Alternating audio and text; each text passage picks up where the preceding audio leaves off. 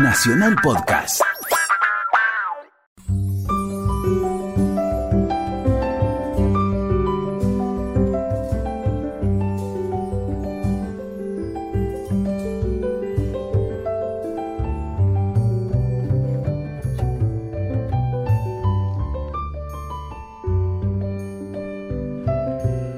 Hola, ¿qué tal? Buenas tardes. Estamos aquí en AM870 Radio Nacional. Estamos en Resaltadores, un programa sobre libros. Estoy con mi amiga y compañera, la señora Luciana Vázquez. Buenas tardes, Luciana. Muy buenas tardes. Muy bien. ¿Cómo estás preparada para hablar de libros una horita? De libros y sus adyacencias. Libros y adyacencias, efectivamente. Estoy leyendo mucho. ¿eh? Estoy Ay, muy. qué bueno eso. Este, me, me saqué de encima algunos trabajos y este, me, me estoy este, poniendo al día. Poner- ponerse al día es como, como decir, este, estoy, voy a cruzar el océano, ya estoy haciendo las primeras brazadas, digamos, ¿no? Y cuando terminas de cruzarlo hay otro océano. Sí, sí, sí, no, no, no hay, no hay manera y además el, el agua se alimenta todo el tiempo, van saliendo cosas que me interesan. Bueno, vos sabés que, que todas las mañanas salgo a caminar, ¿no? Ajá.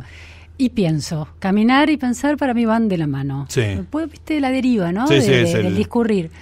Y una de las cosas que me di cuenta es que esta realidad me produce, esta vida me produce mucha ansiedad. Ajá, La sensación de tener siempre algo por leer y no llegar a leerlo. sí. Que está, o sea, Sí, vivimos en ese estado. Todo el tiempo. Sí. Y es, me produce un poquito de. Me parece un poco desesperante esa percepción. Saber que está todo disponible Sí. con un solo clic y no vas a llegar nunca a completar esas lecturas. La idea de completar algo. No, ya es inconcebible realmente. Y a- además me está pasando otra cosa que es que, que, digamos, de llegar a todo lo que alguna vez no, no podía alcanzar, es otra cosa que es reencontrar libros que leí hace 20 o 30 años en Internet, por Claro. ejemplo, que me habían parecido increíbles. Entonces me bajo libros que, que fueron muy importantes para mí hace 30 años y digo, voy a leer de nuevo El pasado de una ilusión de François Furet. ¿Y cuándo voy a leer de nuevo el, el pasado una Claro. ilusión? ¿no? Le- o sea, le agrego, no solo le agrego el futuro, sino que le agrego el pasado. Sí, la ansiedad de la relectura. Sí. Ahora, después me di cuenta de otra cosa. A Hay ver. un programa de la CBC Canadá que me encanta, un programa de radio. Que me encanta escuchar y podés escucharlo, suben a internet, podés escucharlo en cualquier momento, se llama Ideas, Ideas, Ideas, sí. de Paul Kennedy, un periodista canadiense. Es un programa buenísimo, son documentales de alguna manera grabados. Él va, eh, propone un tema y entonces hay todo un trabajo de montaje y de edición con distintos especialistas, sonidos reales, de archivo, Sí, es un historias. Está como podcast, Ajá. pero es un programa de radio Ah, que va en vivo y después este, se emite en un horario determinado, después queda subido y también hay podcast. Unos 53 minutos. Cocino y me pongo uno de los programas. Sí. Programas, eh, no sé, programas si creció o no creció la inequidad en el mundo. Claro. Entonces, lo que vos te das cuenta escuchando distintos programas y cuando están centrados en un autor, Ana Arendt o quien fuere, es que en la construcción del programa hay una- un trabajo de curaduría y de edición de, de la enorme, de la infinita masa de libros, volúmenes que, que hay en el mundo. Se toman tres autores o un autor y Sí. tres textos y con la lectura en profundidad, muy especializada, muy en serio, de un autor o de un conjunto muy infinito de libros, muy cortito de libros, Sí. permite una, una construcción de una lectura posible acerca de la realidad. Es decir, que la idea de que tenemos que leer un montón y todo lo que aparece desaparece completamente porque cuando vos tomás la decisión de enfocar la realidad a muy en profundidad, a partir de la lectura de, de una de enorme profundidad de un autor o de Sí. algunos textos, te podés dar una imagen del mundo. Ujú. Es una decisión construir cierta relato acerca Claro, de claro. que se puede basar en unas pocas lecturas. Sí, sí, sí, que no hace falta todas. Claro, no hace falta todas, Sí, sí. ¿no? Sí, tradiciones, las grandes tradiciones, pero no todas las novedades. Pero necesitas a alguien que te haga la curaduría. Bueno, claro. Entonces, eh, el otro día escuché un- uno, uno de estos programas buenísimo, entonces dije, voy a leer esos libros que citaron, porque la verdad que era que era interesantísima la lectura que proponían. Entonces, eh, me calmó un poco, dije, bueno, no todo, algo, y que sea algo interesante. ¿Alguna vez incursionaste en el audiolibro? Alguna vez, sí, pero casi como para ver de qué se trataba, Sí.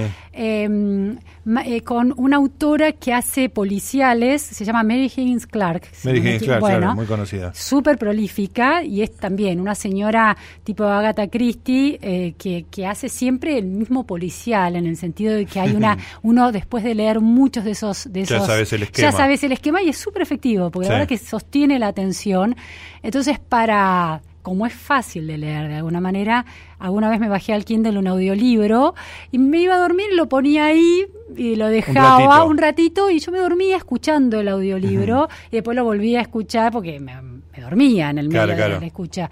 Esa es mi experiencia con el audiolibro. Era placentero en términos de ir escuchando un idioma extranjero y disfrutando de esa pronunciación.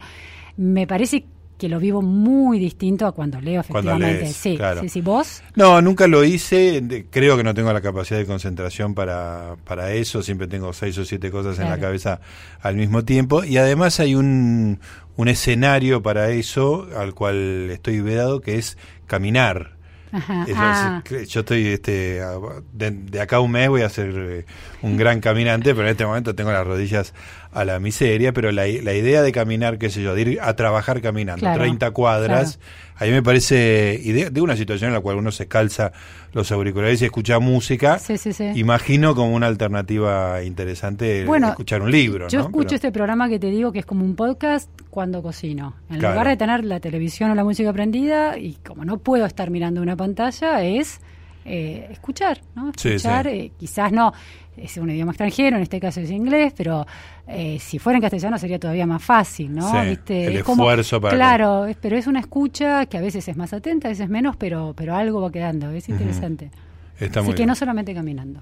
Muy bien, te cuento el- alguna de las cosas que estuve leyendo Dale. últimamente. Bueno, leí el último libro de Javier Cercas. No sé si leíste algo de Cercas. Hace mucho, cuando estaba estudiando en la facultad, pero ya no, no tengo memoria. Ya de Bueno, vamos a hacer un, un breve resumen. Es un escritor español, nació en Iba Hernando, un pueblito muy chiquitito en Cáceres, esto es este, cerca de Portugal, pero su desarrollo intelectual y como escritor lo hizo en Barcelona, digamos, como si fuera un escritor catalán. Tuvo una novela muy, muy exitosa que fue Soldados de Salamina, donde se contaba, esto es del año 2001, se contaba ahí un episodio de la Segunda Guerra Mundial, pero él eh, arranca ahí con una especie de mecanismo que es contarlo desde el presente, la investigación del episodio, de una investigación histórica que hace él, con personajes conocidos en los cuales van participando de la trama. Me acuerdo que en Soldados de Salamina, por ejemplo, estaba Roberto Bolaño, escritor chileno que en esa época, en el 2001, todavía vivía y vivía en, en Cataluña, ahí cerca de, de Barcelona.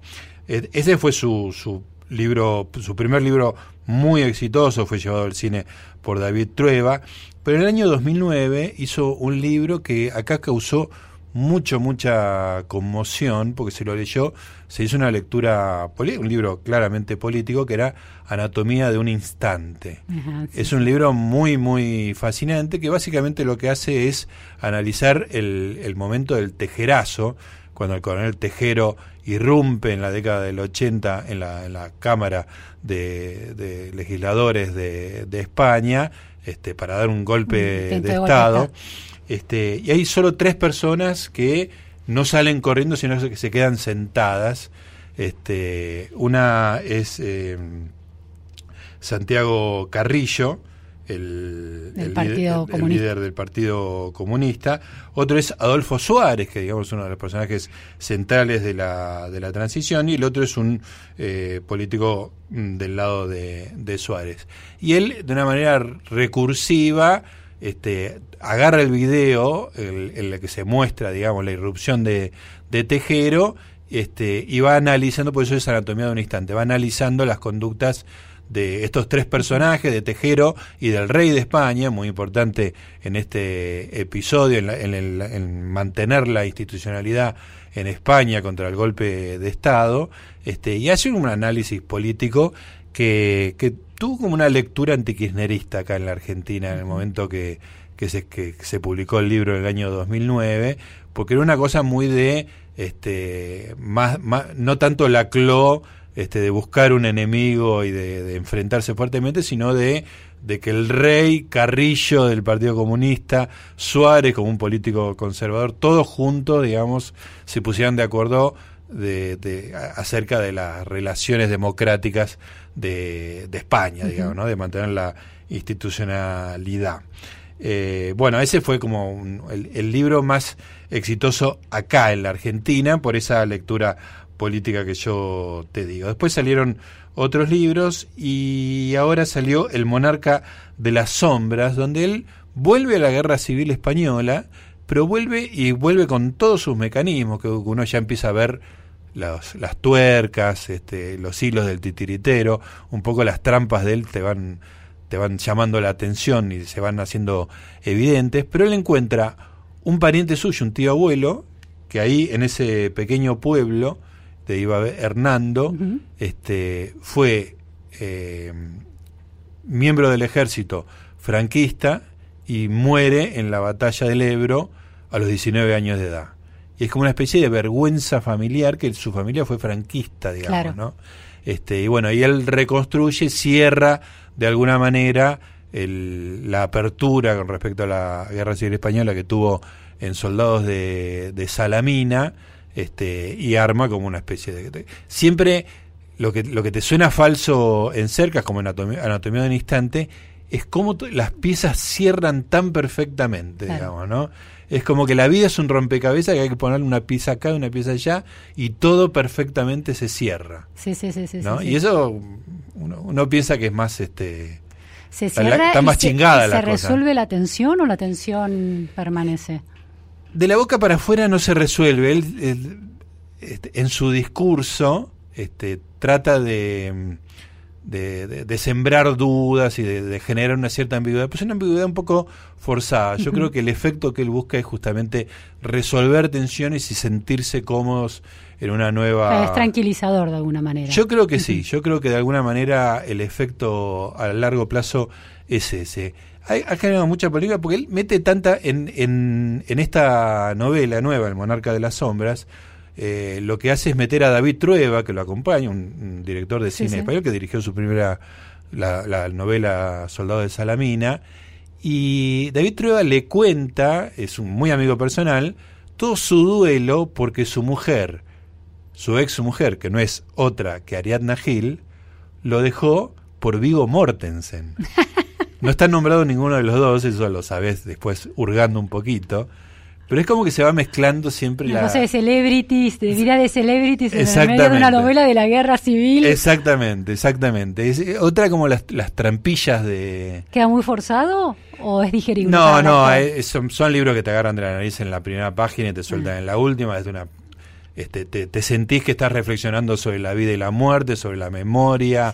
Este, son los temas de él, ¿no? La mezcla de verdad y ficción. Ha sido muy cuestionado en España por el tema de meter datos no exactamente verdaderos en historias que lo tienen a él de protagonista, digamos, ¿no? Aparece cercas en tercera persona acá, en El Monarca de las Sombras. Y uno de los libros más interesantes que escribió en los últimos años eh, cerca fue El Impostor, hace tres años, que es justamente un sobreviviente de la Guerra Civil Española, que fue eh, sobreviviente de los campos de concentración nazis, una figura muy mediática, había sido tomado, digamos, en, uno de los... De, es un caso real. Un caso real falso, que se descubrió que era un impostor. Maravilloso. Este, Maravilloso caso, ¿no? Pero el tipo era como si te dijera una gran figura mediática en España que habló, era el español que sobrevivió a los campos de concentración y se descubrió que era todo falso, era todo un invento de él. Que había ido a Alemania voluntario a trabajar con los nazis que había estado preso por algún motivo, pero que lo largaron y que hizo una vida. Era una víctima, sino un colaborador de alguna manera. De alguna manera, pero este, una historia muy, muy, muy impresionante, pero que de nuevo ata los temas favoritos de Javier Cerca, que son la verdad, la mentira, la representación, la historia política de, de España. También me parece un poco forzado el hecho de que de los buenos y los malos en la guerra civil española, como si no fuera una cosa este, él trata de cerrar esa herida, digamos, sí, ¿no? sí, a mí me parece ya a esta altura, este, pero bueno, evidentemente los españoles tienen una necesidad que uno Bueno, una dictadura que duró décadas, ¿no? Décadas Después décadas. a partir de... Exactamente, claro. dejó una herida en España muy, muy importante. Seguimos en Resaltadores, estamos hablando de libros con Luciana Vázquez, acá en AM870 Radio Nacional, la radio de todos.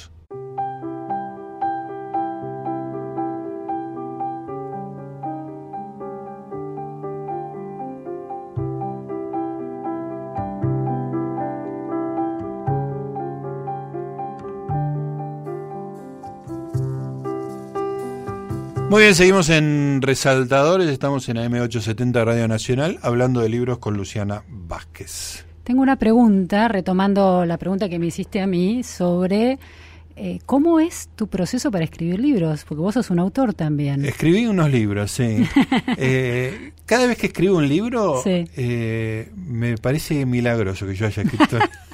¿Viste cuando decís que cuando estás llegando? Sí. Porque me he pasado meses pensando que, que es una empresa totalmente disparatada, digamos, Sí. ¿no? Este, bueno, como me, como te ha pasado a vos, no me ocupo de literatura, sino de este no, De no no ficción, por decirlo de alguna manera.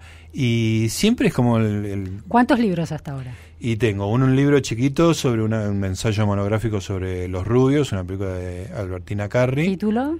eh, ensayo sobre los rubios, ¿no? era, parte de una colección, Bien. digamos, era como para romper el fuego. Después tengo Indec, historia íntima de una estafa.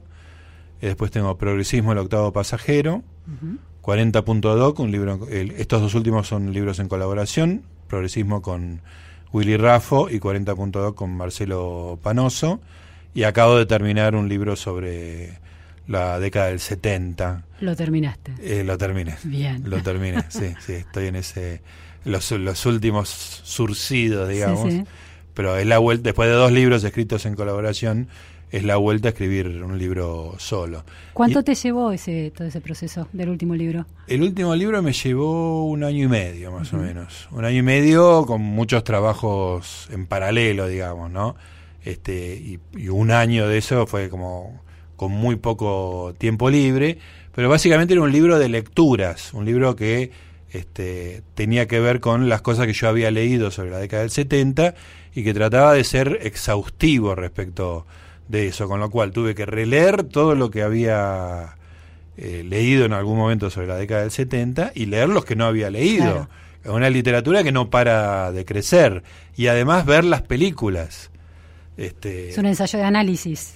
Lo que es, el- es un intento de contar historias que están contadas en otros lugares, digamos. ¿no? Y hacer una recopilación de manera, de- en una forma de diccionario, Ah, mira. este, que arranca con una entrada que es abuelas, porque está en la letra A, Sí, sí, sí. y termina con una que es zona gris, que es un concepto de Primo Levi en los campos de, exterminio en Alemania, que él vivió en Auschwitz, el- este, y que se replicó en la ESMA y en otros campos concentracionarios en la, en la Argentina. Y en el medio, todas las cosas que se te ocurran que hayan pasado viol- en la violencia de la década del 70. Cuando te surge esta idea o te proponen esta idea, Sí. no sé cómo, cómo surgió, tenías una, porque hay muchas maneras de avanzar ¿no? en esa escritura, ¿tenías una idea muy acabada de la estructura que ese libro tenía que tener? ¿O fue un descubrimiento? No, fue lo, lo- tenía la estructura y no tenía el contenido, básicamente.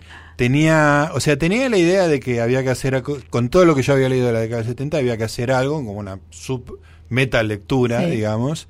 Este, y enseguida me pareció que, que una, una época tan demencial había generado un montón de historias que eran productos de la locura, digamos, ¿no? De, de, este, la, la, la vida deja de tener los parámetros normales y cuando ya no hay parámetros normales la conducta se hace imprevisible y se va a algunos extremos que son muy muy muy raros para la normalidad Sí, digamos sí. no entonces quería contar todas esas historias me pareció que la mejor forma de hacerlo era con un tipo un diccionario porque lo que yo quería era además era que, que se acceda desde cualquier lugar que sea de, de lectura rápida y, y acceso directo digamos que no no quería hacer un libro de una otra relectura de los 70, sino que a través de que lo- este nuevo lector atraviese juntas todas las historias de los gr- grupos revolucionarios y de los militares, de un tipo de víctimas como de otro tipo de víctimas, este, se hiciera ese proceso. Digamos, ¿Y, y, el, la época es década del 70, desde 1970 o desde el golpe? No, 1970. Yo 1970. creo que va desde el asesinato de Aramburu. Ah, Ese, de, ¿Ese, eso, ¿En la A está Aramburu? No, porque está Abuelas antes, digamos, pero podría, poder, está inmediatamente después. El Aramburazo viene muy rápidamente después, porque el orden no es cronológico, digamos, ¿no? Sí, sí, sí. sí. Y es alfabético. Es alfabético, es, alfabético. es rigurosamente alfabético y lo que salía, salía, digamos, ¿no? Ah. Este, y, y, estaba el gran temor de la teoría de los dos demonios, de poner un pie de igualdad cosas claro. que no son iguales, digamos, ah. ¿no? Este, y la, creo que la gran decisión del libro, que será criticada este, cuando, cuando esté en manos de críticos y, y lectores, es no tenerle miedo poner todas las historias juntas y que cada uno evalúe el peso que tiene cada claro, una. Claro, está bien, porque la, el ordenamiento alfabético acentúa esa paridad. Absolutamente. Sí, simplemente un, letra por letra, no hay cronología, no hay importancia. O sea, no... que era, era tremendo porque cada tanto lo leo así para, para tener una sí. mirada y me voy asustando de que está muy tirado para hacia un lado y es casualidad, digamos, claro, porque claro. la y después se va para el, se otro. Está como, no está homogéneo. Cuando lo lees eh, siguiendo el orden. Siguiendo el orden para ver cómo se leería. Pero desde... uno podría entrar por cualquier letra. Absolutamente, Ah, absolutamente. Uno puede elegir y quedarse con uno de los ¿Y dos qué otros demonios. hechos tenés? Eh, No, hay la cantidad de hechos que hay es, eh, son impresionantes. Hay historias personales de vida que son muy increíbles.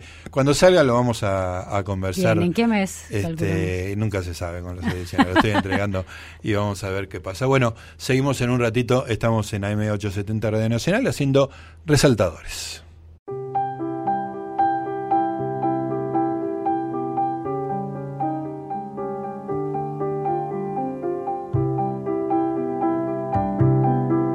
Muy bien, continuamos con Resaltadores. Estamos acá en AM870 Radio Nacional con la señora Luciana Vázquez hablando del libro, que es una de las cosas que más nos gusta hacer y estamos haciendo un programa sobre ello. Afortunados somos. Luciana Vázquez, ¿qué estuviste leyendo? ¿Algo interesante? Una historia que empiece así. Estaba en el living mirando televisión y a partir de ahí todo cambia. Ah, un punto de inflexión. Punto de inflexión. La, la, máxima cotidianidad posible y algo cambia. Algo cambia. Casi parece una novela de terror. De terror, ¿no? La aparición, la Sí, emergencia sí. de lo siniestro. Sí. Lo siniestro está en el propio cuerpo del personaje que no sabe por qué se toca la axila izquierda y palpa un bulto. Ay, tremendo, tremendo. Sí, es una novela de terror. Es una novela de terror. Y es autobiográfico eso. Y es autobiográfico. Y dice así, una pelotita nítida, dura. Cáncer de mama. Pero tremendo. Tremendo. Tremendo, ¿no? tremendo. Pero me parece genial lo del... Estaba mirando televisión. ¿Cómo es? Eh, Repetime el... Estaba en el living mirando televisión. Y ahí sigue y cuenta lo de la pelotita. Es la novela de una editora de libros con mucha experiencia, Mercedes Huiraldes, y la novela se publicó el año pasado, Nada es como era, publicada por Tusquets. Mercedes es una mujer de 51 años, nació en el 65, y a los 45, 44 se encuentra con esta realidad. Sí, que tiene cáncer de mama. Que tiene cáncer de mama.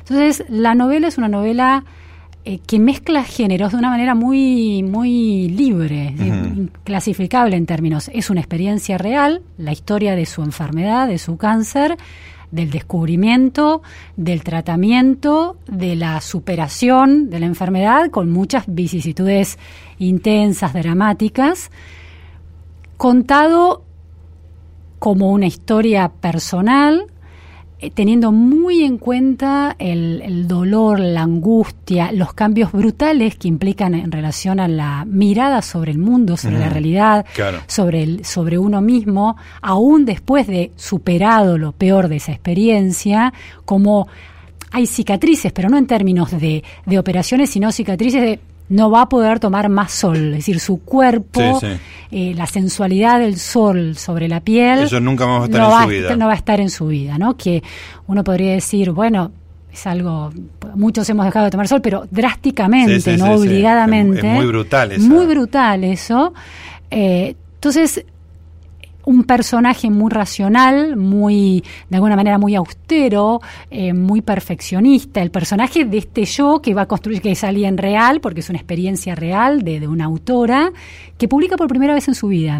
Es una editora de enormes años, de gran cantidad de años de experiencia editando autores muy importantes de la literatura argentina, de las nuevas generaciones y de las anteriores. Te digo algunos autores que, Mercedes... Eh, Tenés un lío con los... Eh, con los anteojos y los auriculares. Yo me hacía... es un milagro que no me haya ahorcado con la soguita de los anteojos y los auriculares. Como Duncan. Duncan, en lugar de la, de la chalina... Vos sabés que he optado por no usar la soguita y perder horas por día buscando los anteojos. Me harté, dije, voy a usar la soguita, ya no me importa Pero la soguita es enemiga acérrima de los auriculares. O sea, no sé si es enemigo o están enamorados y se, se trenzan en unos abrazos. Tal cual. Bueno, ha sobrevivido y ya, ya tenés los anteojos puestos. Pedro Mayral, Fabián Casas, Ana María Yúa, Angélica Gorodischer, Bioy Casares. Ah, es decir, una, una, editora de, de muchísimos años, eh, una mujer joven pero con muchos años de experiencia nunca encontró la historia hasta que se encontró con su propia historia para escribir. Le, sucedió. Le sucedió. Y tiene algo muy interesante que no, por supuesto te conmueve y se te caen las lágrimas, pero no es un libro lacrimógeno de una experiencia extrema. Es literatura, sigue siendo literatura. ahí claro, ahí está el valor del libro. Si usa todos los recursos de alguien que conoce cómo se construyen esos mecanismos ¿no? tan mágicos de, de la narrativa eh, y los usa todos de una manera muy, mm, muy y muy medida, ¿no? Entonces va construyendo una historia que tiene algo de intriga y de thriller en ese descubrimiento de la enfermedad y en cómo se va a resolver eso, ¿no? Tiene algo de eso, al mismo tiempo que tiene la es, capaz de generar una enorme empatía en el lector. Y me acordaba de de un texto completamente distinto, el de Susan Sontag, mm, ¿no? Que también una escritora y ensayista americana, súper este, conocida, importante para la historia de, la cultura. Eh, la enfermedad y sus metáforas del 78, donde ella también hace una enorme, una gran, profunda reflexión sobre dos enfermedades, sobre la tuberculosis y el cáncer, y sobre cómo eh, de alguna manera las metáforas sobre esas enfermedades que cada una en su época han sido... ¿Cómo, se las mencionaba? Cómo se las mencionaba y cómo se las evitaba mencionar, ¿no? Todas las vueltas que, el lenguaje, claro, que el lenguaje daba para de alguna manera mantenerlas bajo control y que no te rozaran con un tono muy distinto al libro de Mercedes Guiraldes, un tono ensayístico, estructural del análisis de una construcción cultural, que es el cáncer como enfermedad no, no, no mencionable. Eh, y esta novela, se le ha pasado mucho tiempo de aquel libro de Sontag en el 78 a una novela y un mercado editorial que puede admitir el relato en primera persona de una historia que tiene mucho de alguna manera es muy interesante porque las historias, eh, uno ha visto películas de enfermos de cáncer, de, películas de todo tipo, más o menos lacrimógenas. Disease of the Week, como, la llaman. bueno, exactamente. Este, hasta, hasta el presente, tanto en el mundo literario como en el mundo del cine. Lo que tiene Mercedes Viraldes es que tiene, es un libro al mismo tiempo con muy raro decir, pero un libro con mucha onda, es decir, una novela muy interesante de leer. Es decir, no es simplemente una historia lacrimógena de autoayuda, es mucho más que eso. Es una pieza autónoma más allá de que ese autor haya experimentado esa, esa enfermedad. Me hiciste acordar un poco al blackout de María Moreno, que, digamos que, que, toma la experiencia alcohólica y la convierte en literatura y no en una cosa de, superación. Exacto, hay algo de eso, eso lo hace muy interesante. Claro. Este, eh, yo creo que la pericia narrativa, ¿no? La, conciencia en relación a los procedimientos y al artificio. Dos editoras, ¿no? Sí. dos personas que vienen del mundo del. Sí. que trabajan, que operan sobre los escritores. Sí, sí, sí. Y que de repente toman el control de la, de la sí, literatura. Sí, porque además hay otro peligro de la literatura que retoma la literatura del yo que retoma la experiencia personal de, digamos, de reponerse una enfermedad que muchas veces tiene un destino trágico, eh, que es el riesgo de... Mm, sí, el riesgo no solo de la lágrima, el riesgo de la pérdida de la, de la moralina. Sí, ¿no? Hay una, claro. una especie de, de, de- de supremacía de la víctima de la enfermedad sí, sí. que se convierte en un sujeto moral Claro, claro, con mayor entidad para hablar de ciertas cosas. Que Eso te va a dar una lección. Una lección, exacto. No, esto es, esto es distinto. Esto sigue siendo un relato muy bien contado. Vos es que me hiciste acordar de otro libro que tiene que ver con, con tragedia, tiene que ver con la muerte, digamos, ¿no? Este, estoy buscando porque quiero dar el, el nombre exacto.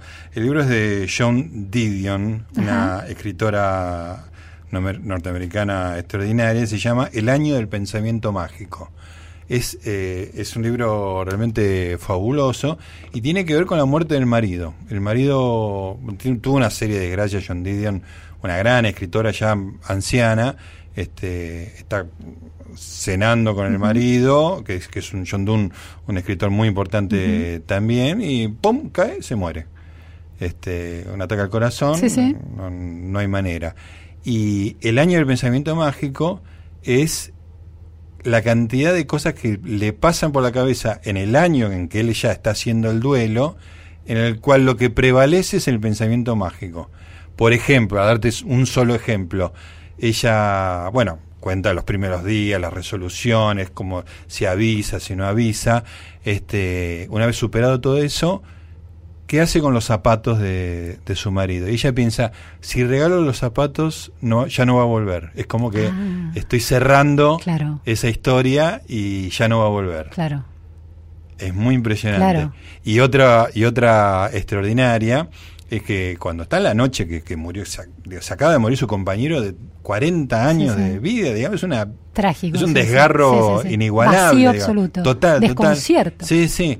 Ella, por supuesto, una intelectual neoyorquina, vive en Nueva York y, y piensa si tiene que avisar a Los Angeles Times, pero se le ocurre pensar que en Los Ángeles todavía no murió.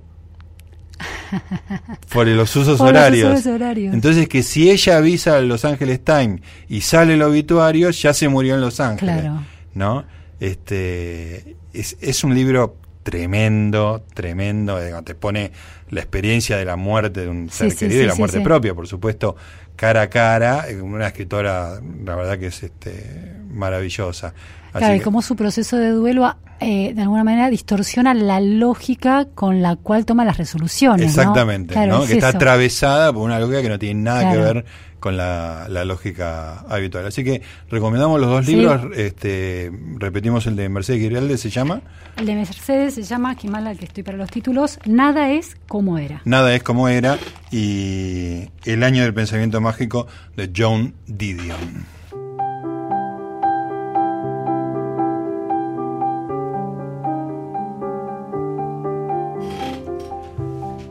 Muy bien, seguimos en Resaltadores, estamos en AM870 Radio Nacional, estamos con Luciana Vázquez hablando de libros. Luciana, vos sabés que siempre que venimos, eh, siempre que vienen escritores acá Resaltadores, les preguntamos todo el proceso, digamos, sus lecturas, su escritura, qué sé yo. Pero claro, cada uno de nosotros algo, algo escribió, tenemos alguna cosa publicada, escrita, este, y me dio curiosidad por preguntarte a vos cómo fue el proceso. Vos tenés un libro realmente muy atractivo sobre la educación, ¿no? Sí. Este, ahora estás eh, en otro eh, proyecto, digamos, pero contame un poco de ese, cómo fue, eh, cuánto tiempo te llevó, cuánto le dedicabas, cómo era tu Tengo vida. dos libros publicados. Sí. Uno, eh, los dos por Sudamericana. Sí, El primero fue la novela de Menem, Ensayo sobre la década incorregible, Ajá. en 2001. Y el otro es de 2007, se llama La educación de los que influyen. de los que influyen, esa es la Sí. palabra que me faltaba. Eh, son dos libros muy distintos en la factura, ¿no? Eh, porque la, la novela de Menem fue un ensayo de análisis de los 10 años de menemismo a partir de la- esas imágenes tan atractivas, esas postales Sí, de representación política que el menemismo produjo a lo largo de 10 años. Menem con sus yoguinetas de, Sí, sí. de nylon de ciré, que las abandona en cierto momento y empieza a vestirse con Bass Lacoste y a jugar al, al golf cuando al principio jugaba al básquet y se lo veía con la pelambre toda transpirada. es verdad. Entonces, en la evolución de todos esos eh, íconos que el poder del Estado en la figura de Menem va desarrollando a lo largo de esos 10 años, yo voy reconstruyendo una especie de eh, derrotero de, del, del, imaginario colectivo de la Argentina y cómo el menemismo, que yo llamo lo menemista, un poco en la línea de Sontag, de Susan Sontag, de lo camp, de la definición, que había traído al menemismo más allá de su propia gestión política que iba a perdurar en la Argentina y que de hecho yo estoy convencida que perdura, un cierto, una cierta mm, conciencia de ser, una apertura a ciertos disfrutes que la Argentina tenía completamente vedados hasta ese momento. Sí, sí, una, especie de hedonismo sin culpa. Exacto, bueno. Eh, ese libro era un libro de mucha percepción en relación a esas imágenes potentes que se veían en los medios todo el tiempo y de análisis, volcando todo lo que yo era, es un libro que habré terminado a los 31 años, 32, todo lo que yo había leído durante muchos años, después, durante mis años de universidad y después ya como becaria de investigación en el mundo de la sociología, de la, de la literatura, entonces era un libro muy de análisis y de reflexión y de análisis muy milimétrico de esa puesta en escena. Entonces ese libro eh, mm, fue un libro intenso, muy solitario, de observación y de cruce de lecturas. Muy distinto al otro libro. Que son muchas entrevistas. Que son muchísimas entrevistas. Eh, filtradas también por otro tipo de lecturas, que son, es un libro eh, donde se cruzan teorías de la educación, de, de, sí, sociológicas de la educación, que disparan preguntas acerca de las vidas de la de, educativa de las élites en Argentina. Entonces, em, con mucho trabajo de intentar conseguir entrevistas de personajes que generalmente no, que eran más difíciles de, que te dieran una entrevista, de empresarios, eh, ministros, artistas, eh, intelectuales. Sí, para hablar de una cosa que no es lo que están vendiendo. Que no es lo que están vendiendo. Entonces, eh, no sé, en ese momento el, jefe de gabinete era Alberto Fernández. Entonces, lo difícil era conseguir al entrevistado para un libro que lo sacaba tan de su agenda política y pública, ¿no? Un libro que va a aparecer eh, un año después. Claro, entonces, pero bueno, eh, em, el jefe de gabinete me invita a almorzar a la Casa Rosada, en una Casa Rosada menos democrática la que la actual en este sentido.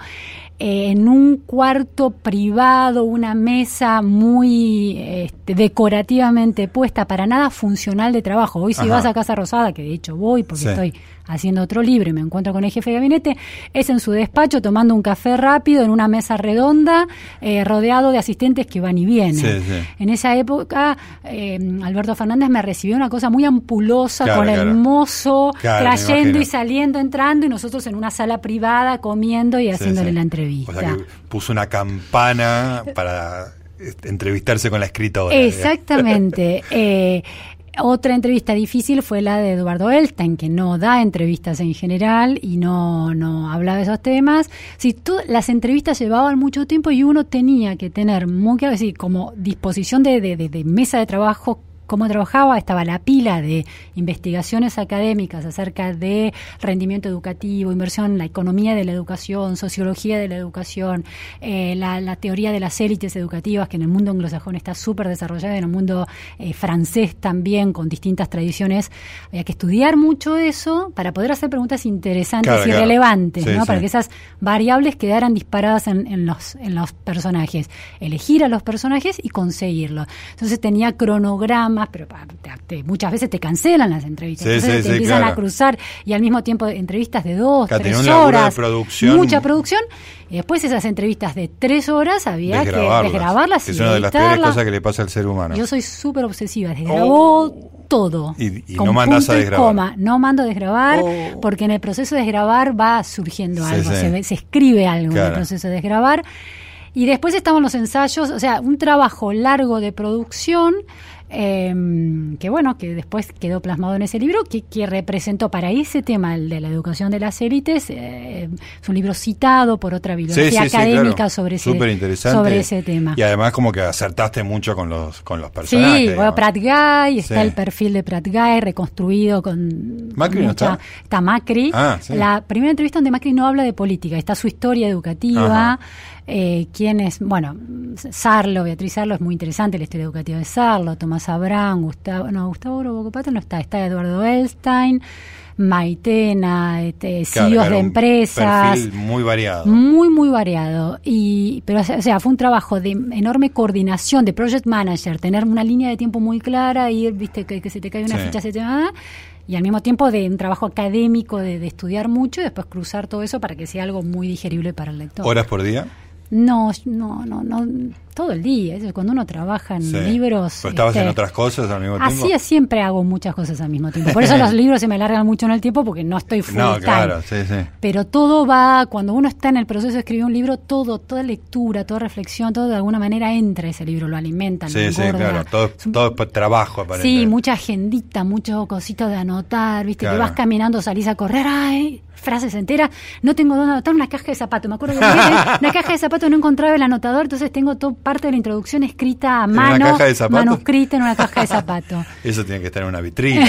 no, no, quedó ahí en el Cuando se haga un homenaje a pero, pero sí, es un proceso tiene un, tengo una voluntad de controlarlo, pero se va muy, muy por fuera del control de uno. Y nunca cumplo los plazos. Eso te iba a preguntar, nunca. jamás. ¿Y ahora no estás cumpliendo un plazo? No, tampoco. debo, debo, debo plazos.